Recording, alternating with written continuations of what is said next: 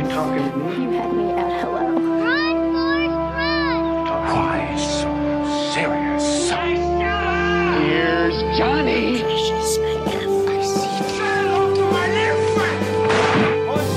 Vive el cine en primer plano.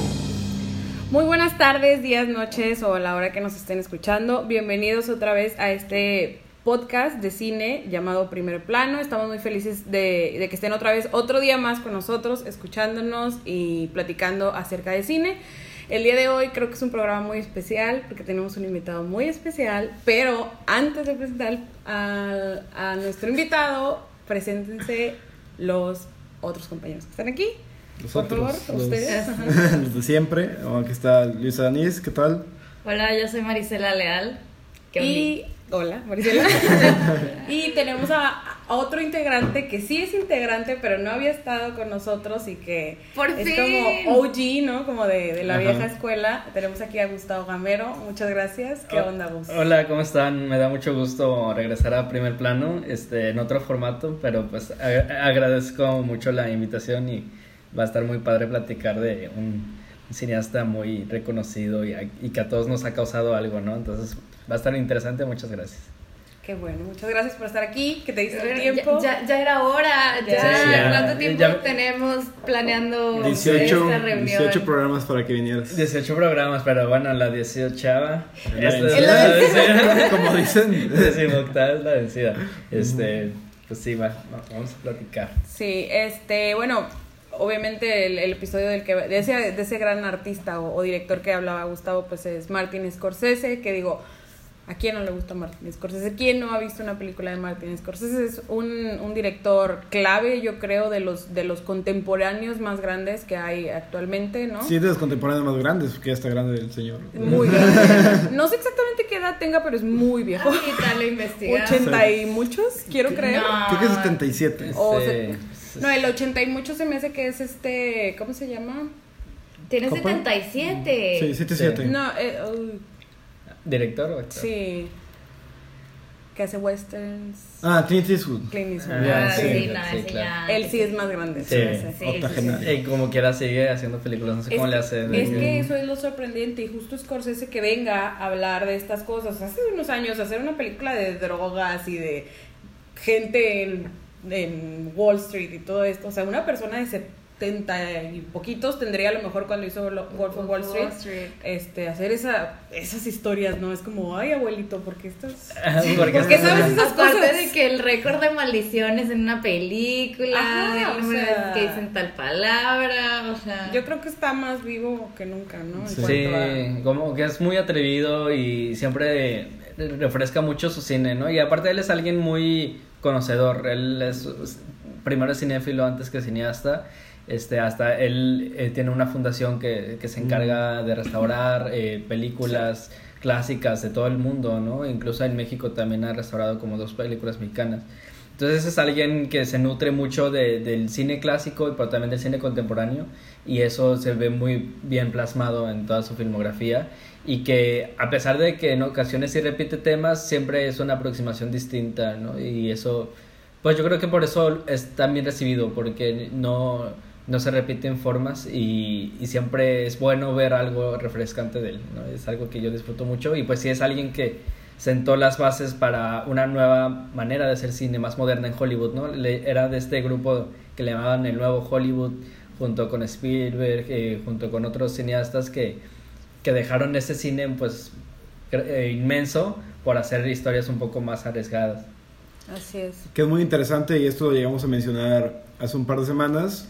Como sabemos, Scorsese, ah, me imagino que en gira de promoción de esta película fue donde lo entrevistaron cuando tuvo estos comentarios sobre ah, las películas de Marvel, este, que generaron mucha polémica y ya lo hablamos aquí hace unos episodios. Este, esta película de The Irishman es producida por Netflix y pues va a ser, ahorita está en, en en cines pues no tan comerciales exactos, ah, alternativos en todo el mundo por dos semanas y ya a finales de noviembre va a salir en, en Netflix. Pero sí, o sea, Gus dice que ah, Scorsese hace películas muy arriesgadas y qué tan, o sea, con el nombre de Scorsese y que no te quieran producir una película de un major studio. Mira. O sea, para que este dice que tan arriesgado es su estilo a los, a los 77 años. La la historia es muy chistosa y muy irónica, porque justo eso que dices tú, que cómo si es, o sea, ¿qué nos espera a nosotros, no? Si a él no le quieren financiar su película. Lo que pasó fue que en 2016, que se anuncia que se va a hacer esta película, que él ya tenía añales trabajando en ella, ¿no? Y que junto con Scorsese traían este tema que querían traer a, a la, a la historia, ¿no? Viéndolo un poco más. Bueno, ahorita hablamos un poco más del tema de la película, pero querían traer esta película. En 2016 en Cannes se habla de esto. Y Fábrica de Cine, que es una productora mexicana, eh, decide apoyarla con 100 millones de dólares. Es como se inicia el, el proyecto. Paramount se une a este proyecto y decide este, hacer el, el release, ¿no? El- el- la distribución de la película. Ahora, ya que empiezan a trabajar en presupuesto, se dan cuenta que va a, o sea, se va a necesitar más dinero que esos 100 millones. Entonces ahí es donde Paramount y Fábrica de Cine dice, "Mm, no, o sea, y es como, oye, soy Scorsese, oye, tengo este supercast, oye, es de gangsters, o sea, es, o sea, Tiene yo creé, yo creé este género, Ah, o sea, sí. y fue de que, no, sabes que no, entonces en eso llega Netflix y le dice, voy a comprar los derechos de esta película por 102 millones de dólares y aparte tienes cartera abierta para hacer y deshacer lo que tú quieras. Al final la película terminó costando creo que 160 millones de dólares y pues es por eso que está ahí, o sea, es una circunstancia de lo que sucede actualmente, o sea, porque se hablaba un poco y te acuerdas que mencionábamos en el, en el podcast pasado que está criticando a Netflix, pero se va a hacer una película de streaming ahí, Mm. pero pues es por las circunstancias, ¿no? Lo, o sea, Claro. por él no lo hubiera hecho así, pero para poder llegar a este público y para poder hacer esta película tuvo que ser así, ¿no? Y lo es- cual es muy interesante. Y es su consagración, como dices tú, Sandra, es el género Que lo llevó a la trademark. Ajá. sí, más famoso de Scorsese. Si piensas en cine de gangsters, más gente lo ha hecho, pero Scorsese es el que lleva No, la, tiene la totalmente firma. su firma y... Y siempre se habla así como que del Nueva York, el que lo ves como enamorado. Todas las películas que ves de amor de Nueva York piensas en Woody Allen, ¿no? Y todas las películas como del lado oscuro piensas en Sí, Scorsese, o sea, ah, Casino, todas estas películas de gangsters en general piensas de volada en Y de, de época. Y bueno, que también está ahí interesante mencionar que hay un productor mexicano que es Gastón Pavlovich. Así es, que él es de fábrica de cine. El de fábrica de cine. Este, y, y que es, es, es un debate que, que ya viene desde hace tiempo, ¿no? Como que la participación de Netflix, que tampoco creo que Netflix es como digno de defenderlo porque supongo que pues tiene sus intereses ahí involucrados, ¿no? Claro. Eso es muy muy evidente, no no es nada más por amor al Por arte. dadivoso, ajá. Ajá, por buena onda. Pero sin embargo, pues sí se habla de cómo Netflix ha sido, bueno, o las plataformas en general de streaming han sido oportunidad de proyectos que no tendrían, no serían viables en otra estructura pues más convencional, como lo fue Roma de Alfonso Cuarón en su momento, ¿no? Que le criticaban de que por qué hacer una película que no se va a ver en cines y que está orientada a verse. Y pues dice, pues es que cómo vas con un estudio de Hollywood a decir quiero hacer una película de dos horas hablado en español y en mixteco, en blanco y negro, en México en los setentas. Claro. Pues no, o No sea, vende- No, cualquiera. Y con- sea- para hacerlo como tengo que hacer, Ajá. necesito de bastante dinero. Sí. Entonces, Sí, y ahora nos damos cuenta porque, este, pues sí, o sea, realmente también, digo, yéndonos un poquito más, es porque ahora la, la tele es tan fuerte, ¿no? Porque estas grandes series y estas grandes historias, pues porque en el cine hay puros superhéroes. Sí. Y ya, o sea, es por Ahora- eso. Y, y Netflix es una tele, ¿no? O sea, también está agarrando todas esas como Claro. permeando a todos estos exiliados del cine que están llegando aquí. Y, y, y, pues el, el riesgo de esta película, bueno, en primera es su duración, ¿no? Sí. Eh, Sí. Que es algo de lo que se habla mucho.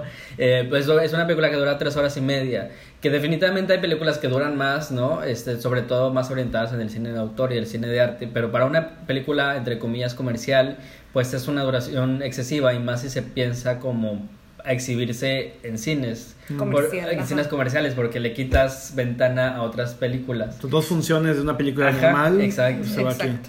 Entonces, pues, muy, y aparte... en términos de rentabilidad, ¿no? Si lo vieras así, es- de espacios. No rentable porque dura mucho y es una película de época que sucede en varias épocas. Es una película que dura, en- que está entre los 70s, 80s, 90s, en el presente. eh, es un cast, pues, muy reconocido. Y, y pues sí, y es un tema, pues, al- a- o sea, ya los- las grandes producciones apuestan por proyectos que ya tienen un nicho muy establecido y que ya tienen como un mercado amarrado. Son Como es el estudiadas. de la Marvel, ajá, ya es fórmula, ¿no? De Es sabes qué películas vas a, ¿Qué, qué gente va a ver tu película? Y aquí no podemos como recomendarles más y más que lean la carta de Scorsese, eh, bueno, su columna en el New York Times. La verdad creo que es una de las mejores reseñas o, o- o críticas de lo que se está haciendo en el cine contemporáneo. Y explica todo muy bien, desde Netflix, desde Disney. Él no siente, a diferencia como mucha gente puede haber entendido la, la noticia, no siente un desagrado por el género de superhéroes, sino habla de la industria en general en que se han convertido. Es un super estudio del cine contemporáneo. Entonces, sí, como decía Gus, este, Scorsese es un conocedor, un intelectual, este, él sabe demasiado de cine, de todo lo que representa, y aparte también del medio audiovisual, porque también ha hecho muchos documentales de, de música, Comerciales.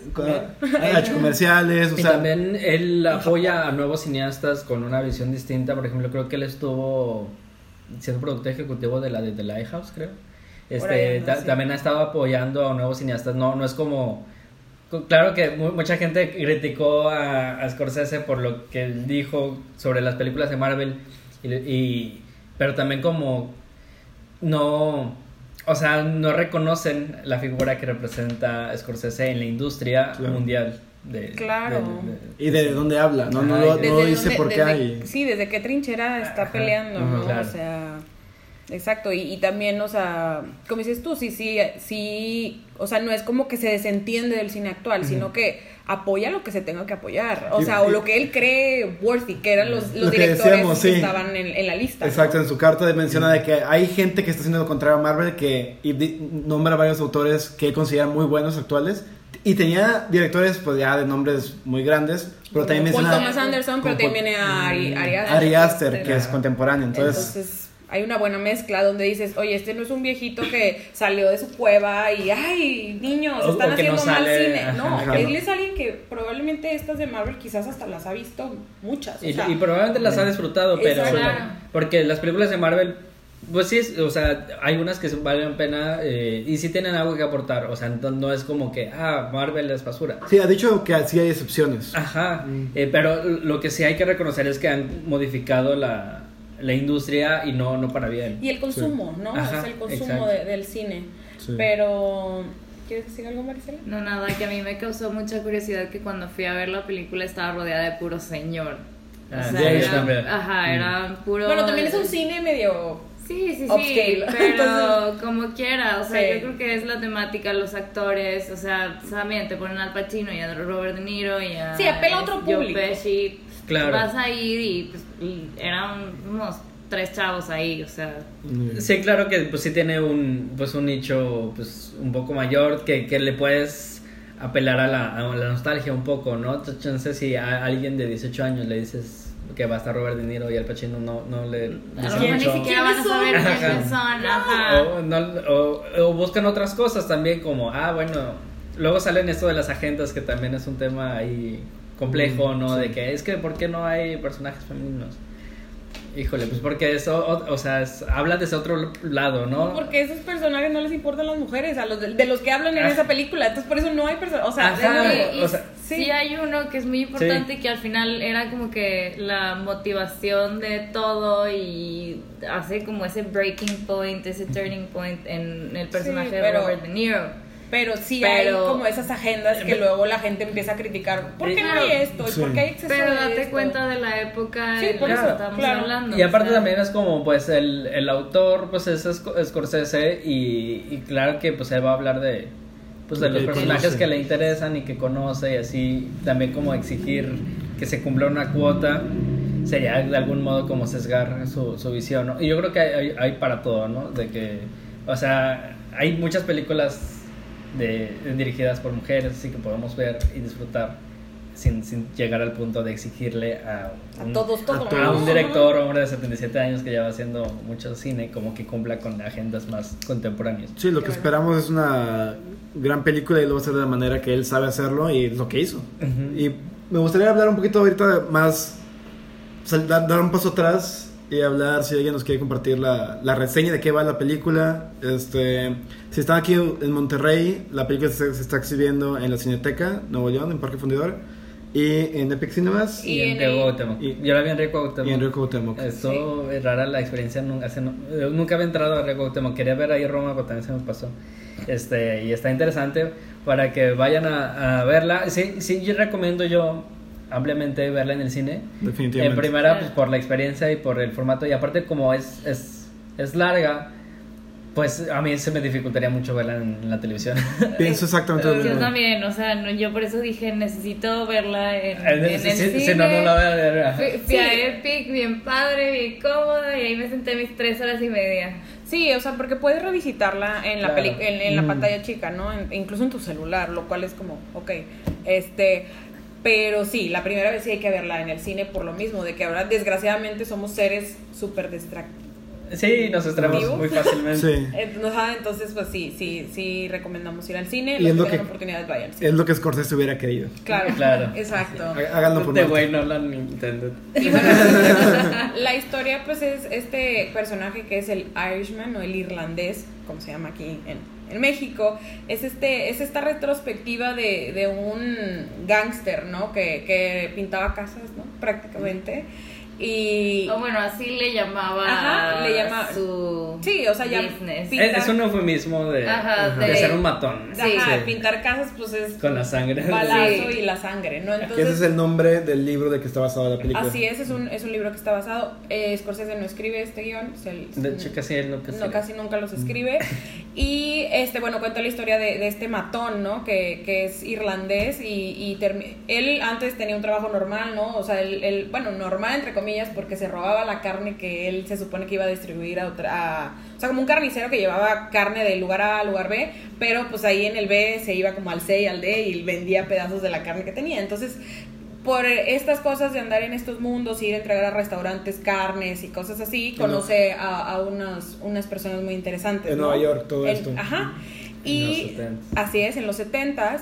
Y pues de ahí se hace amigo de, de unas compañías medias ahí en Fishy, ajá. De la mafia italiana. De la mafia italiana. Y pues a partir de ahí empieza como que su, su, su, su camino hacia este mundo, este, pues muy, muy ácido, muy fuerte y, y- y muy difícil que es pues la, mag- la mafia, ¿no? Y todo esto. Hay, hay que mencionar que este libro en el que está basado la película, pues eh, está basado en, en hechos reales. Realmente Sí. es el testimonio de, de- este personaje, este, el irlandés, que el, el- el escritor del libro por varios años estuvo recopilando todas sus memorias y todo lo que tenía que decir.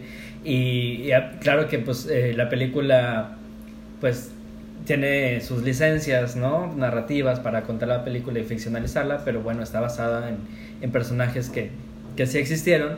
Y, lo que se me hacía muy interesante de la película, que como comentas, eh, muestra como este mundo de la mafia en Estados Unidos, no se queda ahí, ¿no? No es como que una película más de gángsters, sino que hace una reflexión sobre las consecuencias que tiene de tener un, un estilo de vida de ese tipo. Sí, yo creo que la culpa es el tema principal de toda la película, ¿no? Y esta culpa que no tiene redención y que tal vez ni siquiera tiene arrepentimiento. O sea, me parece que, que o sea, no es que en Goodfellas, que es lo que más podemos, yo creo que, o sea, comparar esta película, o sea, no creo que en Goodfellas se glorificara este estilo de vida, se mostraba como algo que es opulento, que sí lo es, no se glorificaba, pero aquí como que siento que Scorsese como que se, digo, suena raro decirlo, pero como que madura en su, en su manera de abordar el tema, Claro. que digo, no le voy a decir a Scorsese, ay, maduraste, o sea, no, o sea, no puedo, me siento mal diciendo eso, pero como que sí lo hace un poco, ¿no? Y vuelve a abordar, es, como que estos mismos personajes los aborda como desde otra perspectiva más como de decir, oye, ya te vas a ir de este mundo, al final de tu vida ¿Con qué te quedas? ¿Con qué te quedas? Te vas a sentir, va a llegar la culpa hacia ti de haber matado a todas esas personas. ¿A quién tienes a tu lado? Ajá, y te das cuenta que pues es, y, y que a lo mejor es lo que le está pasando a Scorsese también. O sea, Ajá. es algo puede bien- ser más sensible ahorita por Ajá. estar en esa etapa de su vida. ¿no? Exacto, entonces es algo bien, bien padre y yo creo que me queda mucho. O sea, esa, esa, eh, digo, ya entrando un poquito más eh, en, en el tema, pues eh, De Niro en alguna parte de la película va con un padre, ¿no? O sea, con un sacerdote, que también podemos hablar del tema religioso que, que hay en la película y que siempre ha habido en el cine de Scorsese, pero llega y le dice, es que padre, pues me vengo a confesar de todo esto que hice, ¿no? Y le dice, bueno, y, y, y, pues... ¿Te arrepientes? No. Entonces le dice él, vocalízalo, o sea, al menos dilo, como para que dentro de ti medio sientas algo, ¿no? Entonces Ajá. Es, algo fuertísimo. Pero- y luego le- el padre le dice de que bueno, es que la gente a veces sí se arrepiente, pero no lo siente. O sea, Ajá. Y, Y es lo que justo les pasa a ellos, ¿no? y, y le dice, bueno, es que no, no, no pensabas en, en las familias de la gente que mataste, y pues decía, es que no, pues no las conocí. O sea, Es como súper sí, cínico. ¿no? Entonces, Pero, pero tiene sentido, ¿no? Tiene sentido porque pues llega un punto en ese mundo donde hay una normalización de, bueno, pues yo estaba acatando órdenes, ¿sabes? Yo estaba cumpliendo con mi función. Y nos puede causar risa a nosotros, pero él lo dice muy en serio. Ajá. no de que, no, pues no, nunca nos conocí, porque me preocuparía por ellos. Pero es que dices, ¿cómo se ha des- ajá. desapegado de su humanidad? Exacto. Eh, eh, la película es, es compleja eh, en su estructura porque pues se toma su tiempo para contar muchas historias, ¿no? Desde cómo, como, como comentabas, cómo este personaje empezó siendo pues, un, de, de- de la clase trabajadora y terminó eh, ahí siendo amigo de los mafiosos y también de, de actores políticos muy importantes, que es un personaje muy, muy importante del de Al Pacino, que es eh, un, el líder sindical de los transportistas, Sí. eh, de- de- del sindicato de transportes más grande de Estados Unidos y que tenía, que, que decía de que era más famoso que los Beatles y que Elvis. Claro. El Que- que- más importante que- que el presidente. El segundo hombre más ajá. importante. Después de- Que ahí nada más hay que notar una cosa súper rápido. Es la primera vez que Al Pacino trabaja con Scorsese. Sí. Pues, gracias a Dios que ninguno se murió antes de Exacto. Y que sacaron a Joe Pesci del retiro. O 10 sea, años sin trabajar, sí. si no hemos mencionado el cast, Ay, ¿no? sí, como perdón, que directamente, perdón, perdón. No, no, sí, sí, Perdón, sí. pero hablábamos sí de que si Scorsese es el padre de, Del de- gang- mundo gángster. del mundo gángster como director, en Al Los hijos. actores, o sea, Al Pacino, aunque nunca había trabajado con Scorsese, lo que es Ahí increíble, está. es pri- principalmente el actor ah, más famoso de este género junto a De Niro, pero De Niro ha hecho más cosas Scarface. probablemente. Y Joe Pesci, pues también entra ahí en la jugada. Y Joe ¿no? Pesci, todos italianos. Sí. Este, Y llevan nueve colaboraciones, cabe mencionar Robert De Niro y Martin Scorsese. y ninguna de hace más de 20 años. Guau. O sea, en los últimos 20 años no habían trabajado juntos. Y por eso decían. Eh, La, la forma en la que comenzó esta, esta película fue hace más de 10 años. De Niro le llevó el libro Sí. de I Heard You Paint Houses a Scorsese y dijo: Chécalo, está bien padre. Y que él se. Y dice Scorsese que sintió a De Niro muy Convencido. convencido, muy sensibilizado, como que le llegó mucho el personaje. Y De Niro fue que, como que, que dijo: Quiero ser como este personaje, yo me veo en él. Y, o me veo haciéndolo interpretándolo como que con mucha sí, pues, Si se sensibilidad. en él estarían Eh, sería- un poco sí, un de poquito que creepy. Todo bien en casa. Y así, y me gusta mucho eso de que fue el actor el que tuvo la iniciativa al director de hacer la y luego el director tuvo que buscar productores y juntos estuvieron así de que O viendo sea, ¿te todo. imaginas a Scorsese diciéndole a De Niro, ves todo el desmadrito que causaste, tengo que estrenar mi película en Netflix? Ah, Sí, es que, y, y digo, no hemos mencionado que quién fotografía esta ay, pues, película, el ¿no? más precioso del mundo.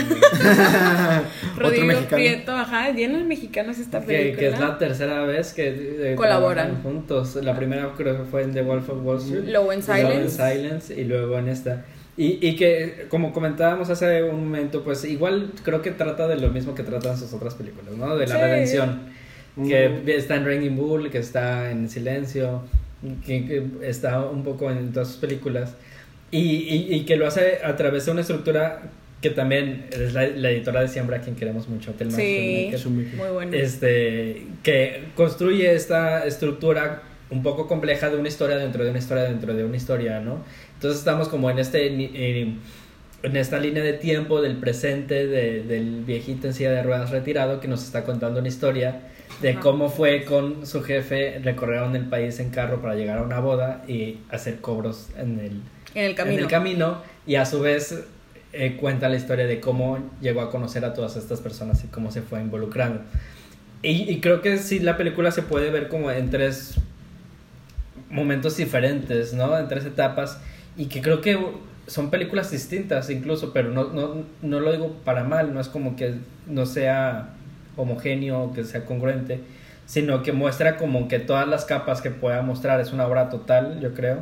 Y, y empieza con este, eh, eh, los inicios de la mafia, luego eh, ahon- ahonda más sobre los 70s y los 80s, como, como estos personajes fueron decayendo y poco a poco los fueron metiendo a la cárcel, fueron matando a no sé quién. Sí. Y termina con una película de, que dura 30 minutos, 40 minutos, que es como el último acto de la, de la película. Y es una película muy contemporánea, tanto en su realización como en sus temas, ¿no?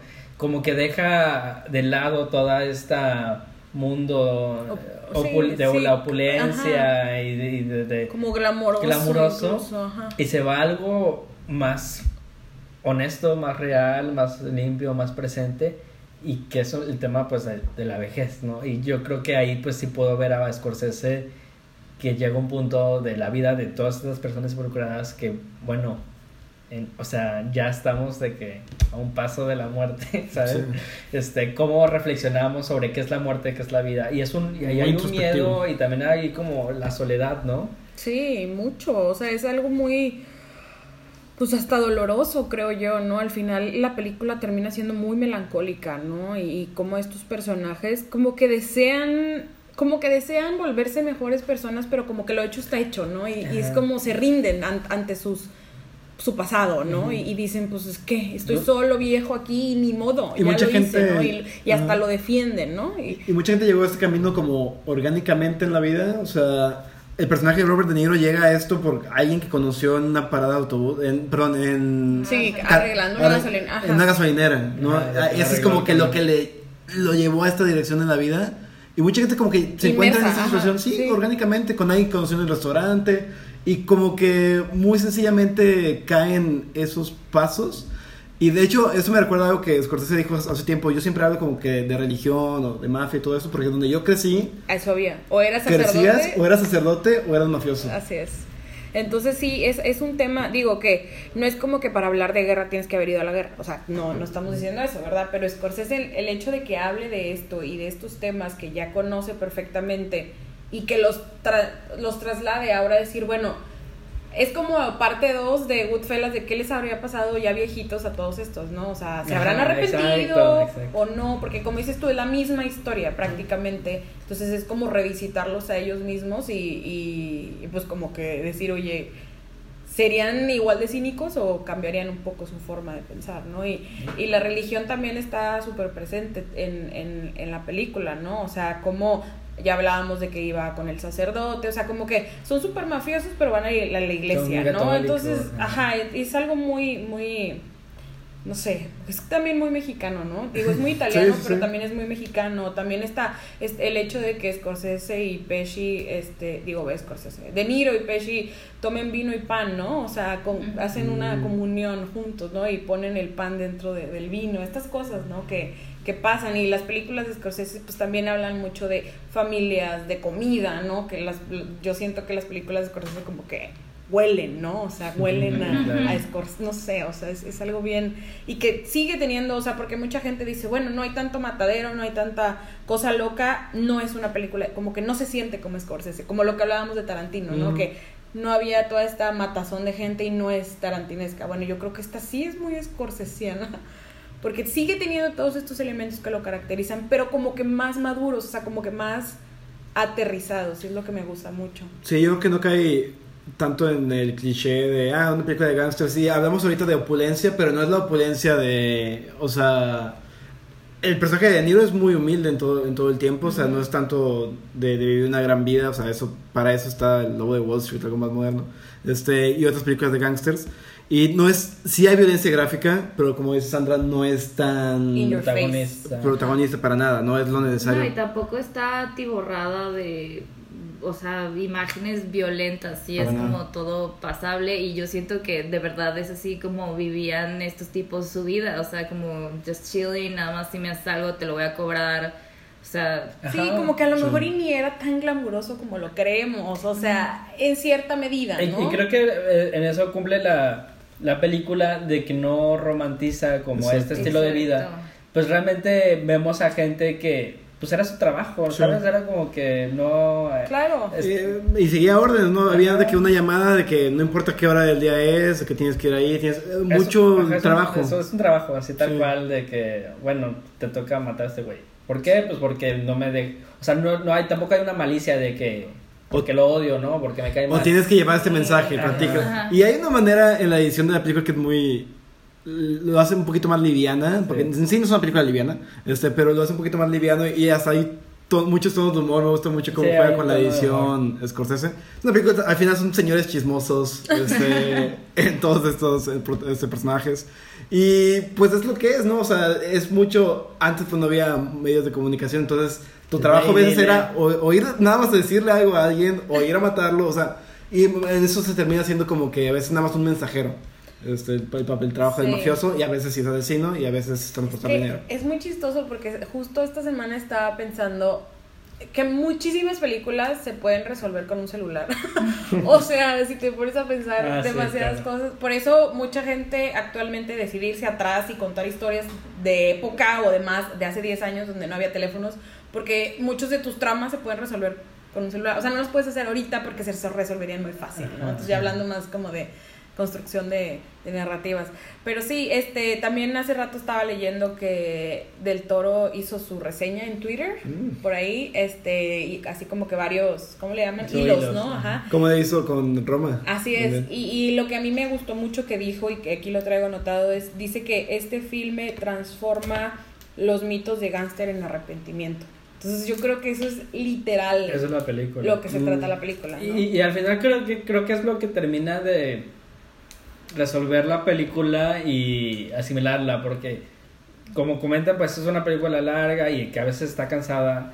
Y yo personalmente, pues sí puedo decir que había momentos como que ya se me está haciendo muy larga, ¿no? Era como que, bueno, ya. Porque también abunda mucho en... en- como, que también se toma su tiempo para contar el contexto histórico y sociopolítico en el Sí. que está ocurriendo todo, lo cual se agradece. Sí. ¿no? De que, bueno, hay, un conflicto, los políticos, ¿no? Está Kennedy, está el conflicto con Cuba, ¿no? Está eh, la batalla en Valle de Cochinos, no sé qué. Entonces hay mucha tensión en Estados Unidos en ese momento, tensión por, eh, pues por la Guerra Fría, ¿no? Digamos. Este, pero hay, hay, hay momentos donde sí se empieza a extender un poco y como que nos empezamos, no, no es reconocible quién está, quién está protagonizando, ¿no? Al final creo que el Sí. irlandés ni es tan protagonista, creo que la historia es, o sea, es una época más que el personaje es el hilo conductor de una época, ¿no? Pero al final el, el, el- el- ese plot twist, esa e- e- esa de giro de ya no te voy a hablar de los mafiosos como los conoces, sino vamos a ir más allá y vamos a reflexionar sobre las consecuencias, es lo que dices, ah, ya, o sea, ya, ya entiendo hacia dónde va y ya me haces agradecer estas tres horas que ya vi, ¿no? De que ya hay una, una invitación más profunda de reflexionar lo que está pasando. y permea más allá de, de los gangsters, ¿no? Ajá, o sea, sí. llega, ay- ay- o sea, ese, ese tercer, esa tercera película que mencionas que es más contemporánea, pues se puede ahondar desde cualquier tipo de... De narcotráfico, Desde- en México, ¿sabes? Ajá, y, no- y, no, y no tiene que ser algo tan caótico, o sea, el hecho de decir, soy profesor de una escuela y ya estoy viejito y ya no doy clases, o sea, ¿quién me va a... re-? O sea, puedes como transgredirlo a muchísimas cosas. O me dediqué toda mi vida a trabajar por mi familia, pero Sí. a mi familia, mi familia me odia. Ajá, o sea, Sí. entonces puede, va más allá y eso es lo que es esa tercera película que se desencadena al final de la historia y que creo que es lo más, o sea, lo Más lo- empático, lo es con lo que te ¿no? quedas, Sí. ajá. Y que y, y para nada ser, o sea, no hay un sermón, ¿no? Detrás, no hay un, No. no hay un regaño, Sí, no hay, no hay una lección moral de... ajá. porque creo que ni ellos la aprenden incluso, o sea, lo- los, mismos Es una reflexión Sí. y cada quien concluye como quiere. Entonces sí, yo creo que, que lo hizo muy bien Scorsese. Obviamente el tiempo pues sí es considerable, pero eh, me gusta que se habla del tiempo en esta película, pero no es como en Avengers de que ¿por qué dura dos horas? y- Digo, tres horas. O sea, al contrario, aquí es como, ok, dura tres horas y media, pero no nos estamos quejando de ello. O sea, simplemente No. es como, Sí. Y aparte hasta eh, eso... cabe mencionarlo y nada más, ¿no? La, la película nunca, o sea, siempre está pasando algo, no, no, no, Sí. no es, o sea, no, no se alarga por un capricho, Claro. este, sino pues tiene una razón de ser, este, también algo, algo que me, se me hace interesante y tal vez va a ser un poco de spoiler, pero una frase que le, que, eh, eh, le dice el personaje de, de Robert De Niro ya cuando está en el retiro, que van unos abogados como a preguntarle de que, oye, ¿qué, ¿qué pasó en esa parte de tu vida? Y él de que no, es que no puedo hablar de eso porque pues mi abogado... Hablen de con que- mis abogados. Ajá, Ah, y, sí. y le dicen, es que tu abogado ya está muerto. Sí. Y él de que, ah, sí, de que murió, de que quién lo mató. Ah, ¿quién fue? Ajá, ¿qué Ah, fue? sí, sí. De que fue el cáncer, ¿no? De que no, no lo de que mata nadie. cómo, o sea, se puede morir la gente sin que la maten. Y luego de que y le empiezan a decir, es que ya todos están muertos, ¿sabes? O sea, ¿a quién Ya- proteges? ¿A quién encubres? Sí. ¿A quién estás protegiendo? Y, y de eso se trata la película, como que eh, el- este personaje siempre se estuvo en una obsesión de proteger, proteger a sus amigos, proteger a su, a su familia, y, en, y se perdió en este, en, o sea, se dejó llevar y se perdió en este intento de proteger, porque llegó un punto donde lo cegó, ya ni Mm. siquiera estaba, sabía a quién estaba protegiendo de qué. Exacto, porque Claro. hay un Ajá. código, podemos ver que hay un código de ética o moral, que Moral. sigue muy fuerte, pero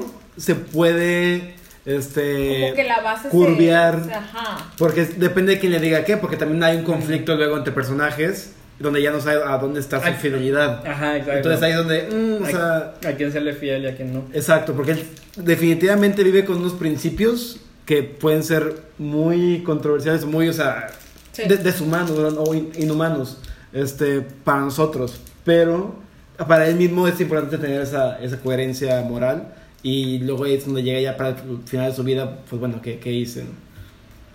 Sí, y como dices, tú, o sea, ¿de que ¿a quién estás defendiendo O sea, realmente? ya, ajá. Y a él, ¿quién lo defendió también? O sea, y al final de cuentas, bueno, no sé realmente si llega a sentir esa especie de culpa, pero realmente, o sea, como que lo que me gusta es que como que cierta parte de él al menos sí despierta en el sentido de que se da cuenta que su hija sabe ciertas cosas. Vamos a dejarlo hasta ahí. Pero que, que él sí sabe que su hija sabe, ¿no? Entonces es ahí donde eh, yo creo que el personaje femenino viene a ser muy fuerte, ¿no? Y que es un personaje que ni siquiera prácticamente habla, ¿no? Y, Mm. y, y también le da como otro peso muy, muy interesante que dices, oye, es que ellos eran pa- papás y padres de familia de personas, ¿no? O Pero sea, realmente tampoco te dicen nada de su familia porque están súper desapegados de su Sí, familia. porque las mujeres lo único O que sea- quieren es carros y que les compren cigarros y No, salir te- de viaje. O sea, El hecho de lo que dice Marisela, que no muestra tanto la familia, es porque eso nos habla del personaje. Ajá. Exacto, de que no. De que pues No no, está ahí, no, no, sa- no no pasaba tiempo con sabes, o sea, yo Ajá. creo que él mismo ni sabía qué onda, o sea, de hecho, pues la- tan solo el hecho de que la hija veía al, Al otro como el amigo como el papá y no a su papá como él, Sí. o sea, porque él lo veía como un hombre malo, o sea, Sí. de que no sé qué es lo que estás haciendo, pero sé que lo que estás haciendo Está está, mal. mal. Está mal. Y, y- y creo que se da cuenta ya súper tarde en su vida y, y una de sus hijas tiene muchas, tiene como cuatro hijas. Sí. Eh, sí le dice de que es que, sí le reclama al papá, le dice, es que tú no tienes idea de lo que fue para nosotros. Que tú fueras nuestro papá. Y que, Ajá. ajá, ajá. Vivir esta vida. Vivir esta vida, ¿no? Y, y pues sí, como que él, pues se obsesionó con, el, ah, tengo que proteger a mi familia, que no se daba cuenta que estaba dañando a su familia. Este, y, y, y- pero el que, lo que más le duele no es tanto el, lo que cometió, se, llega, se llegó a cometer algo, sino que le duele que, que por, ese, por ese suceso, una de, de sus hijas más queridas, pues ya no, no, No lo pele. no, no lo, no lo habla, ¿no? Yo creo que eso es de lo que se arrepiente. Sí. Chance y al final. Solo eso, ¿no? Probablemente sí. Pero no de las cosas que lo hicieron llevar Ajá. a que pasaran eso. Sí, O sea, eso como que no le, no le pega porque, pues, como dice, él no conocía a sus familias. No, así y lo es. hacían automático, llegas, disparas y te vas, Ajá, o sea, pues, tampoco sí, es ya. como... Bueno, Y sí dice, bueno, sí conocí a una familia. Sí, así es, pero Pero es- de- de- tiene que ver la película. sí, no vamos a, a- no vamos a decir Ya spoilers, spoileamos en más. O sí. No, mejor no. Ah, No, Porque- no hemos dado ningún spoiler Sí, acá. no. No, masivo no. Y aparte de la película, yo creo que también se trata un poco de eso, ¿no? De que no, hay, no hay momentos así como que, Ajá. que te podamos decir que te va a arruinar la película. Exacto, es una experiencia. exacto, es la experiencia de entender este mundo. Más allá de lo anecdótico de que, ah, si te revelan el plot, pues ya te arruinó la película. No, porque pues eh, va más allá, va más allá de lo meramente anecdótico y es- se convierte en algo un poquito más de la época, del momento, ambiental, de sí, ambiental, exacto. exacto. Yo tengo uno- aquí unos números ah, sobre la producción de la película. Que, de nuevo, hablando de lo difícil que fue producirla, de lo caro y por eso que había batallado años para lograr hacerlo. Para que tengamos una idea, fueron 108 días de rodaje, ah, 117 locaciones, es decir, es decir, que habían hasta tres traslados en un mismo día de trabajo. Este, me decían que en el en la camioneta de transporte de las cámaras siempre tenían nueve cámaras con ellos. Ahí Este, te encargo la renta. Por eso sale tan cara.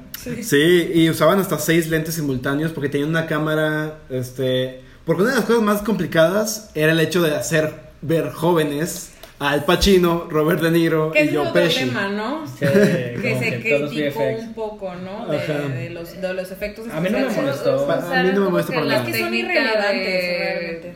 Del de rejuvenecimiento. Ben- Ajá, del Benjamin Button. Ah, ajá. Sí, Usaron como esa técnica para rejuvenecerlos. Lo único que sí me molestó es que, por ejemplo, cuando Robert De Niro se las anda dando de matón así como que en su juventud de que no, le, le dice la hija de que no, pues es que el tendero me empujó o algo así Ah, y sí. él da de que ¿qué te estás metiendo con mi hija? y le empieza a pegar. Ah, sí. sí. se veía como que le rechinaba la rodilla. Es o sea, es el tema, que les cambiaron la cara, pero estaban igual de jorobaditos. Ajá, Sí, o sea, Ajá, sí, pero- ya se veía como que necesitaba algo para las articulaciones. Pero O sea, realmente, o sea, a los 15 minutos se te olvida. te. Sí. O sea, ya no sabes, es- Sí. llega un punto en el que ya no sabes si ya siguen restaurados o ya están como Sí. están ahorita, ¿no? O, o luego los hacen más viejitos de lo que son. También, ajá. Hay una anécdota bien padre que cuenta ah, Scorsese. Él nunca había trabajado con Al Pacino, ¿no? Y él mismo estaba tan emocionado como... o sea, Ay, es un amor, un amor Scorsese. Pero estaba de que en su primer día de rodaje con, con Pacino, este, y en, en el crew, o sea, había un chorro de gente porque también estaban todos los profesionales de VFX que tienen que estar en el rodaje para asegurarse que en post pueden hacer todo bien, ¿no? Entonces, había alguien encargado de, de- de cuidar la postura de ellos cuando estuvieran sentados, o sea, de todo. Y entonces estaban de que en el primer día de, de rodaje con, con Pacino y estaba actuando y dice, ah, ok, bueno, ya hizo mi close-up, todo bien, de que es la escena en la que está en su sala viendo la televisión, ok, ya hicimos el close-up, vamos a hacer la toma general. Este, y, y pues ahí se, se tiene que parar de su sillón y salirse de la escena al Pacino. Y dice, Scorsese, ah, quedó perfecto. Y le dice uno de los de VFX, oye, es que tiene, tiene- debe de tener 49 años en esta escena. Y el de que, ah, no, es- no puede ser Scorsese, de que chin, sí es cierto. De que, pero ¿cómo le digo? Es mi primer día co- trabajando con él. Dile tú. Y le de VFX, no, yo no lo voy a decir, dile tú. Y ya de que tiene que ir con, con Pacino. Y dice de que, oye, es que pues en esta escena tienes 49 años y te ves pues, grande. De que no, no camines tan lento. De así. que, de Exacto. que se levanta así, de que... Sí, algo así de que 49. Y cuando termina la escena, es en corte. Y dice Pacino, lo dice como de 62, ¿no? Está bien, de que me aceptan. 79. Tiene o 79 sea, años. Dios mío, sí, es que también, por eso de repente pues se ven ahí todos jorobaditos caminando de, de jóvenes, pero pues con el cuerpo muy yo, viejito. yo creo que sí debió de haber sido un rodaje muy exhausto porque son más de 100 días, ¿no? Son Sí, casi 106, 4 ocho. meses. Y pues para la edad de, De ellos. de ellos, Sí. sí. ha de ser muy, muy pesado tener un rodaje de ese tipo. La verdad, sí, es, fue un logro, yo creo. Y pero sí, y bueno, también ahondando un poco sobre la foto de, de este muchacho Prieto. Este, creo que lo hace muy bien. Creo que sí logra eh, generar una paleta que nos lleva de una época a otra, ¿no? Sí. Y hace muy identificable como que en qué punto de la historia estamos. Este, y aparte de que también, eh, bueno, también hablando sobre la dirección de Scorsese, eh, los movimientos de cámara, pues son muy como del, del cine de antes, ¿no? De que bajaba la cámara de un Sí. super eh, establishing Es- shot a un close up, bajaba así Sí. En grúas. Y, y, y sí hay un dinamismo ahí que se agradece, ¿no? También, pues sí, de la, la foto de Preto lo hace excelente. Sí, porque, mm, o sea, la fotografía no es así como algo tan... Pero cuenta la historia. Pero cuenta una historia, o sea, lo hace muy, muy bien. Ajá, porque tampoco busca protagonizar para claro, realizarlo. para nada, como en un silence, ¿no? Que la imagen importaba mucho, ¿no? En, ese, en ese entonces, o en el logo de Wall Street también. y, y pues también, digo, ya que hablamos un poquito de, de Rodrigo, este también este chavo eh, que produce la película. De eh. Ajá, pues que es la segunda vez que trabaja con él. De hecho, estaba escuchando en una entrevista de, de Filmsteria, saludos Alejandro, eh, lo, lo, lo entrevistaron en Los Cabos y él menciona que hacer de Irishman fue como un agradecimiento a que lo vaya, a que lo apoyó en Silence, ¿no? O sea, como tú creíste en mí cuando nadie creyó en mí en Silence, pues ahora vamos a, Y yo voy a- creer en ti. vamos ahora a hacer The Irishman, ¿no? Y, y- y- y estaba muy interesante cuando mencionaba que se, cuando se conocieron, ¿no? Back en 2000 y, ¿qué? 2015, 16, que salió Silence. Digo, antes de que saliera Silence, que empezaron a rodarla. Y, y dice que se vieron, literal lo citó en su casa, en, en, su, en su departamento de Nueva York, carísimo, ya saben. Este, y ahí estaba, cenó con su hija y con, con la esposa de, de Scorsese. Y no hablaron del filme, no hablaron de Silence per se, no hablaron de nada de eso, simplemente hablaron de, le preguntó mucho acerca de su religión, de lo que él pensaba, este, de por qué estamos aquí en el mundo, de por qué contamos estas historias y todo esto. Entonces, está padre cómo, cómo, o sea, cómo será llegar a la casa de este director y, y que no habla, o sea, como que no hablar de, de lo, lo que vamos a venir a hacer, sino como que conocernos antes de, de hacer todo esto. Y creo que, que, que es muy interesante, ¿no? Como, como alguien que hizo El Estudiante, esta película muy bonita que salió hace varios años, pues ahora venga a hacer The Irishman con, con Scorsese y Silence también, ¿no? Y siento que, que pues es también un orgullo tener Sí. así personas trabajando con Sí. grandes personas Sí. así. ¿Cómo, ¿Cómo ven la película en términos de premios? O sea, ahora que ya viene la, la época de premios, ¿cómo ven que Eh, no Es- sé, es que sí, hay una guerra que le, le ha declarado la academia a Netflix, entonces ahí es un poco... Steven Spielberg está súper levantando esta pelea. Aquí yo no entiendo por qué si luego salió es un- con su Apple Plus o cómo se llama Ajá, la- el sí. streaming de Apple que salió ahí promocionándolo, es Claro. como Ay, que pues súper ser un incongruente. viejito terco? Ay, sí, son como esas cosas de que digan, no señores. digas de Sí. esta agua no beberé porque quién sabe, ¿no? Pero- Ajá. ¿Qué tal si luego se- de que nadie le quiere hacer sus películas Spielberg y termina yéndose a, Ajá. Claro. a Amazon? o no o sé que qué. Amazon lo diga también que no. O sea, Ajá, por andar de, por andar ahí. de vocabulador. Sí. Pero yo creo, estaba justo escuchando una, un- una entrevista que, que hacen en, en el canal de Rotten Tomatoes en YouTube, X, este, donde mencionaban algo muy interesante. Decían que ganó para The Departed, ¿no? Hace ya 2006, me Sí. parece, que es como, se lo dan porque le iban a dar el de trayectoria. Entonces es como, ok, llévate esta eh, para esta película, Pero- que todos sabemos que no es la mejor de él, ¿no? O sea, Ajá, de que ¿por qué no se lo dice para Taxi Driver? Exacto, entonces ¿verdad? e- eso sintió en ese momento la academia, todos sabemos, pues, le dan este, este premio a esta película que obviamente es Porque mil- se lo debían. Ajá, Sí. que es obviamente mil veces mejor que cualquiera, o sea, la mala es per- perfecta a comparación de muchas Sí. buenas de otra gente, ¿no? Sí. Entonces, pero aquí sí es una película buena. Sí es una película padre, sí es una película que tiene grandes actores, o sea, sí tiene toda, e- es el cine que él creó, o sea, como no que es yo un sí remake tiene- como no es un muchas de sus otras películas que son remakes. Y tiene todas para ganar. El único tema que yo le vería Es es Netflix. Netflix. así. Pues es lo que le pasó yo a, a Cuarón, o sea, que, que al final como que estaban de que ¿quién va a ganar? ¿De Roma? ¿Cuál era la otra favorita? ¿La favorita? Ah, la, la favorita. No, pero también este, pues habían varias pequeñas de que ganó? Green Book ganó mejor película. Ganó Green Book, o sea, Terrible. la- de la que menos esperaban que fuera la a ganar. Más, la más, la más básica. X. Sí. Hasta Black Panther tenía más Ajá. este, posibilidades que Green Book. Bohemian Rhapsody también está nominada, ¿no? Ah, pero haciendo que que ni iba a ganar. No, o sea, no, yo Sí, sé, yo sé, pero sí. pues la gente Sí, le, la le gente le encantó gustó. y de que Pero, fue, ah, Pero bueno. fue un capricho no habérselo dado a la Roma, ¿no? Sí, que Cuarón sí ganó Sí. como director, Sí. a pesar de ser Netflix. y Pero fue porque- película extranjera así Tenía que ganar. No dárselo era como que ya. Demasiado. Ajá, muy Que era muy hate, Sí, obvio. sí. Ajá. Entonces Scorsese sí podría, con ese precedente, ganar, aunque no fuera, aunque sea una película de Netflix. Ahora que ganar mejor película- director, pero no creo que mejor película. Yo- ahora, yo pienso lo mismo. Las fuertes también está, por ejemplo, Jojo Rabbit.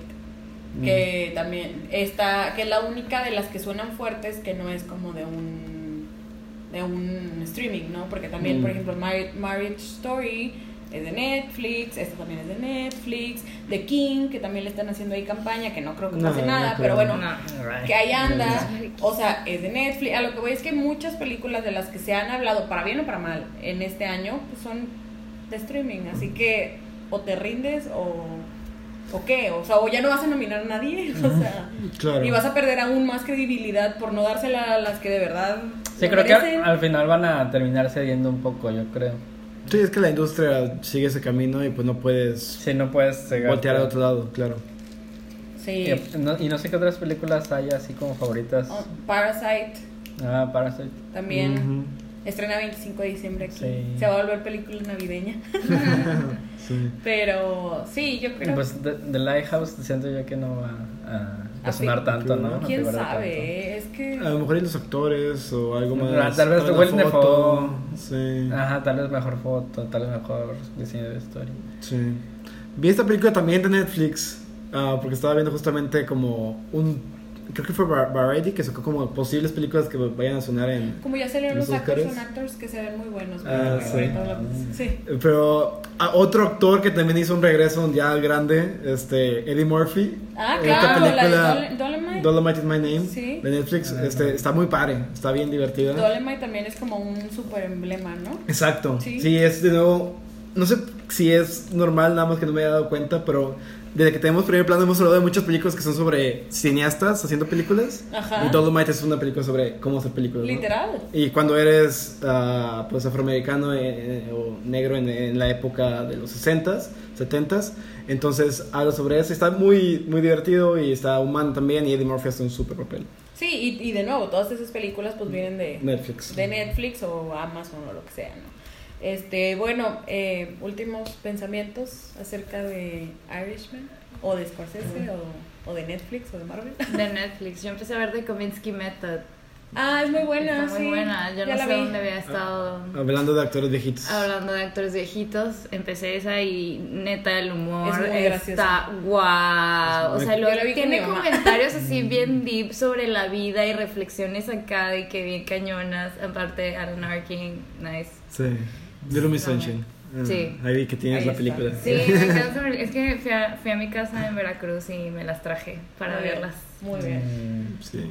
Michael Douglas y Alan Arkin, bro. Sí. Y esta actriz también, ¿cómo se llama? La que es esposa de Alan Arkin. Ah, pero No me ella acuerdo, pero- se muere de que en el segundo episodio.